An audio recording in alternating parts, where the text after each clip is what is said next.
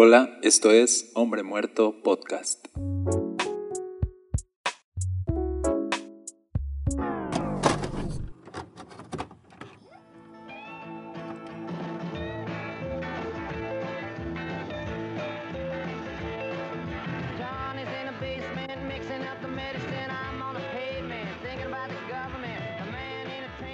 Tal? Bienvenidos a Hombre Muerto. Mi nombre es Daniel Castañeda y me da mucho gusto que estés conectado conmigo.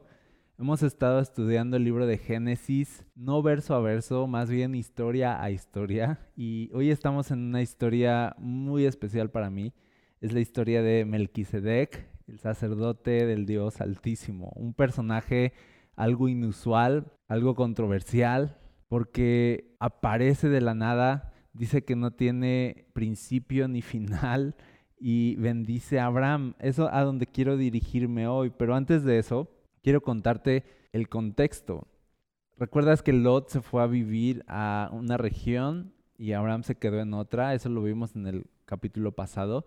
Y en la región donde estaba Lot, un rey llegó a conquistar ese lugar, Sodoma. Y se llevó cautivas a todas las personas y se llevó a Lot también. Uno de sus hombres logra escapar, le cuenta a Abraham lo que sucedió y Abraham se levanta con 318 hombres adiestrados que habían nacido en su casa y van contra ese ejército y lo vencen y los hacen huir. Y, y Abraham rescata a todos los cautivos de Sodoma y, los trae de regreso al rey de Sodoma. Es, es un capítulo impresionante porque dices, ¿cómo lograron derrotar a un ejército?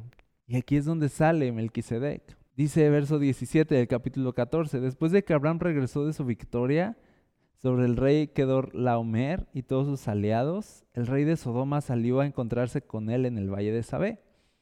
Y verso 18 dice, y Melquisedec, rey de Salem y sacerdote del Dios Altísimo, le llevó pan y vino a Abraham. Melquisedec bendijo a Abraham con la siguiente bendición, bendito sea Abraham por Dios Altísimo, creador de los cielos y la tierra, y bendito sea Dios Altísimo, que derrotó a tus enemigos por ti. Luego Abraham dio a Melquisedec una décima parte de todos los bienes que había recuperado. Qué impresionante historia. ¿Quién, quién es Melquisedec? Dice Hebreos 7 que no hay registro de su padre ni de su madre ni de ninguno de sus antepasados y no hay principio ni fin de su vida. A semejanza del Hijo de Dios, sigue siendo sacerdote para siempre. O sea, dice es un sacerdote a semejanza del Hijo de Dios. O sea, es una figura de Cristo, alguien que apuntaba a lo que el sacerdocio de Jesús haría, un sacerdocio que duraría para siempre. Ahora, el Salmo 110 también nos habla de Melquisedec cuando dice, el Señor ha hecho un juramento y no romperá su promesa. Tú eres sacerdote para siempre según el orden de Melquisedec. Normalmente en la ley, más adelante, los sacerdotes iban a venir por medio de Aarón y de la tribu de Leví. Entonces, aquí vemos que en el Salmo 110 se le habla a Jesús y le dice, tú eres un sacerdote, pero no según el orden de Leví, no según el orden de Aarón, sino según el orden de Melquisedec. Que Melquisedec, pues el personaje que estamos viendo aquí, que sale a bendecir a Abraham de la nada, que no tiene principio ni fin y que es sacerdocio, por lo tanto, dice Hebreos 7, luego lo lees en casa, dice es un sacerdocio para siempre. Ahora, te explico un poquito lo que tenía que hacer el sacerdote. El sacerdote tenía que presentar los sacrificios delante de Dios. Los sacrificios del pueblo delante de Dios para el perdón de sus pecados. O sea, un sacerdote era un intercesor. Entonces, un sacerdote existe para interceder a favor de los hombres delante de Dios. Cuando tú lees Hebreos 7, te das cuenta que el sacerdocio de Jesús cumpliría esta función, solo que él no presentaría el sacrificio de animales, sino presentaría su propio cuerpo y su propia sangre como un sacrificio. Así que es un sacerdocio diferente. Es un sacerdocio, dice, según el orden de Melquisedec. Un sacerdocio, dice, que existe para siempre. Jesús no necesita sucesores porque Jesús, dice, es eterno. Su sacerdocio y su intercesión delante de Dios es para siempre. Y dice, y no necesita estar presentando sacrificios una y otra vez, sino que ha presentado un solo sacrificio una vez y para siempre. Y dice, por lo tanto, es un sacerdote que está hoy a la diestra de Dios intercediendo por nosotros. Incluso dice que Jesús vive para interceder por nosotros. Eso es algo impresionante. Jesús con toda su gloria existe hoy para interceder a favor tuyo. Piensa eso. Cuando yo pienso en Melquisedec, entonces pienso en la intercesión eterna y perfecta de Jesús a favor mío delante de Dios el Padre. Es, es algo impresionante. Y por eso aquí en esta historia vemos que Abraham derrota un ejército superpoderoso con 300 hombres y llega bien victorioso y sale Melquisedec como detrás de bambalinas, el intercesor, ¿sabes? Sale el intercesor y le dice, hey Abraham, bendito seas tú. Y dice, y bendito sea Dios que derrotó a tus enemigos por ti. Es como que le está diciendo, Abraham, no fuiste tú quien venció a ese ejército, fue Dios. No fue tu fuerza, fue su poder. No fue tu habilidad, fue su gracia. No fuiste tú, fue Él. No fuiste tú, fue su intercesión. Y eso nos da un aviso de lo que es nuestra relación con Dios, ¿sabes? Nuestra relación con Dios es posible gracias a la intercesión de Jesús. De hecho, nuestra oración es escuchada solamente porque es en el nombre de Jesús. Solo, solamente porque Jesús está de por medio es que nuestras oraciones son escuchadas y respondidas, ¿sabes? Si Jesús no está de por medio, no tenemos nada que ver con Dios, no tenemos nada que hablar con Dios, pero porque existe un sacerdote, según el orden de Melquisedec, es que podemos acercarnos confiadamente a Dios y orar y recibir respuestas y recibir ayuda y recibir su gracia. Eso es lo trascendente de Melquisedec que nos da un aviso de lo que es la intercesión de Jesús por nosotros, de que detrás de nuestras más grandes victorias está la intercesión poderosa de Jesús a nuestro favor. Que nuestros días de victoria no descansan en nuestra fuerza, descansan en la gracia de Dios. Porque tenemos un sacerdote, dice, según el orden de Melquisedec. Y cuando Abraham se da cuenta de cómo fue Dios a su favor y cómo Dios venció a sus enemigos y reconoce a Melquisedec como un sacerdote del Dios Altísimo, dice que le da los diezmos. Reconoce la superioridad de este hombre y le da los diezmos como una forma de adoración y reconocimiento a Dios. Eso es el diezmo, ¿no? En esencia es poder reconocer que todo lo que tenemos viene de Dios, que todo lo que hemos logrado viene de Dios. El diezmo es adoración. Y adoración es la manera en que reconocemos nuestra insuficiencia y reconocemos a la vez la grandeza de Dios. Eso es adoración. Soy tan pequeño, pero tú eres tan grande. Soy tan carente, pero tú eres todo suficiente. Eso es adoración. Eso es tener un corazón que adora a Dios. Y Abraham adoró a Dios a través de sus diezmos. Entonces, Melquisedec es un tipo de Jesús intercediendo a nuestro favor. Y yo, yo quiero en este episodio simplemente compartirte un poco de lo mucho que significa para mí el sacerdocio de Cristo y pensar en Melquisedec y pensar en un sacerdocio eterno. A veces pienso en cuántas carencias tiene mi vida, ¿sabes? Y me doy cuenta de toda mi imperfección.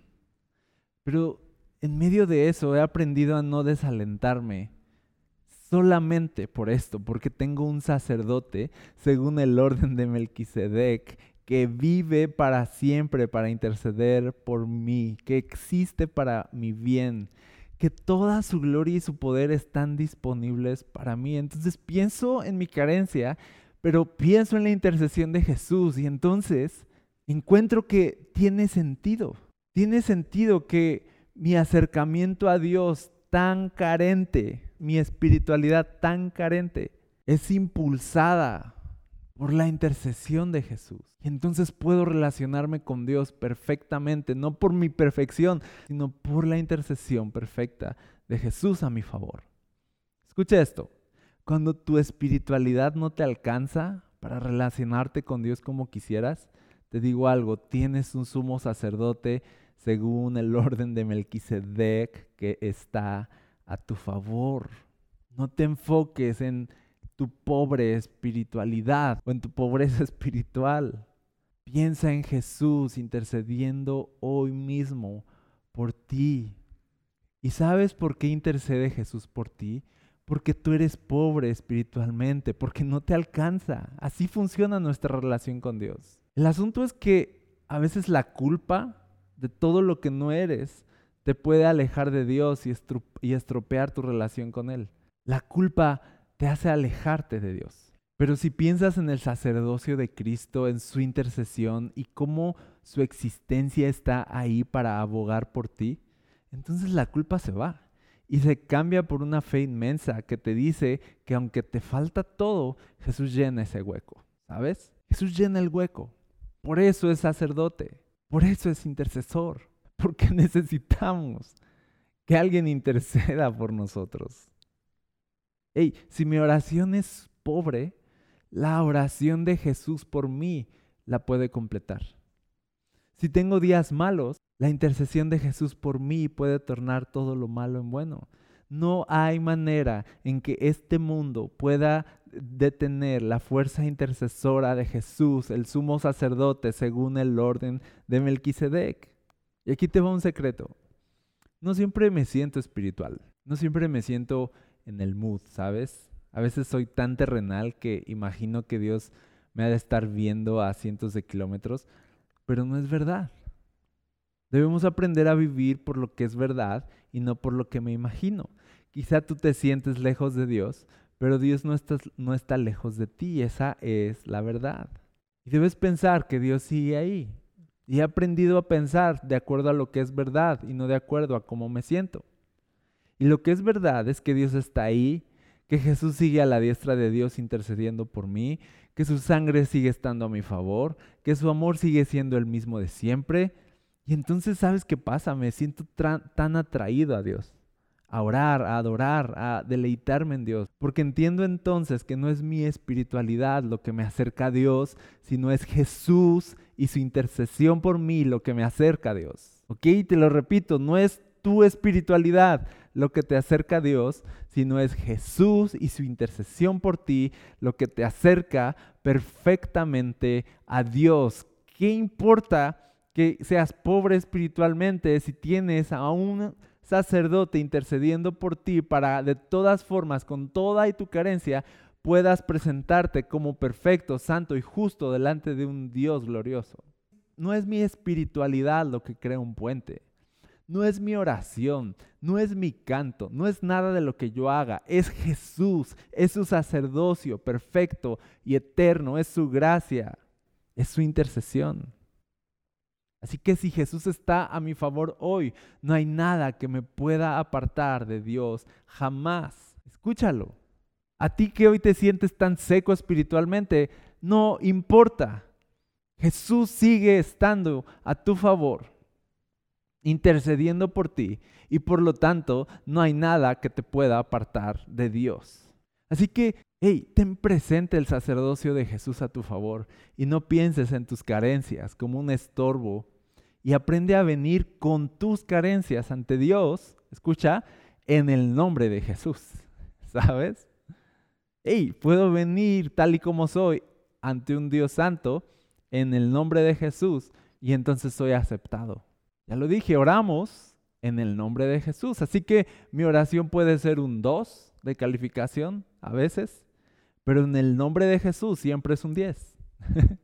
Ven con tu oración sencilla en el nombre de Jesús y vas a encontrar la puerta abierta y vas a ver que Dios está disponible y que Dios está a tu favor y que nada puede apartarte de su amor. Este es Melquisedec. Esto es lo que a mí me habla el sacerdocio de Melquisedec, un sacerdocio eterno, perfecto, que me completa que intercede por mí en mis carencias, en mis debilidades y que está detrás de todo lo bueno que pueda haber en mi vida y que aún en las cosas malas su sacerdocio existe para siempre para tornar todo lo malo en bueno y para completar mi carencia, para llenar los huecos de mi pobreza espiritual y que yo pueda relacionarme con Dios de manera perfecta por siempre.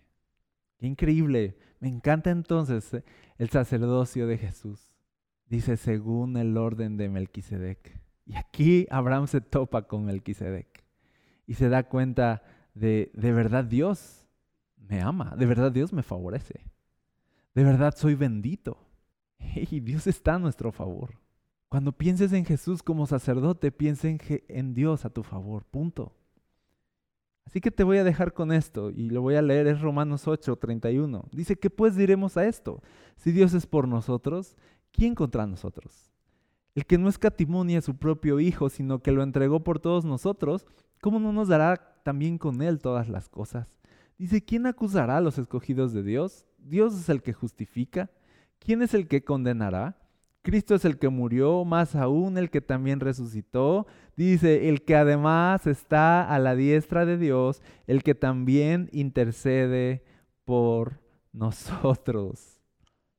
¿Quién nos separará del amor de Cristo entonces? ¿Tribulación, angustia o persecución?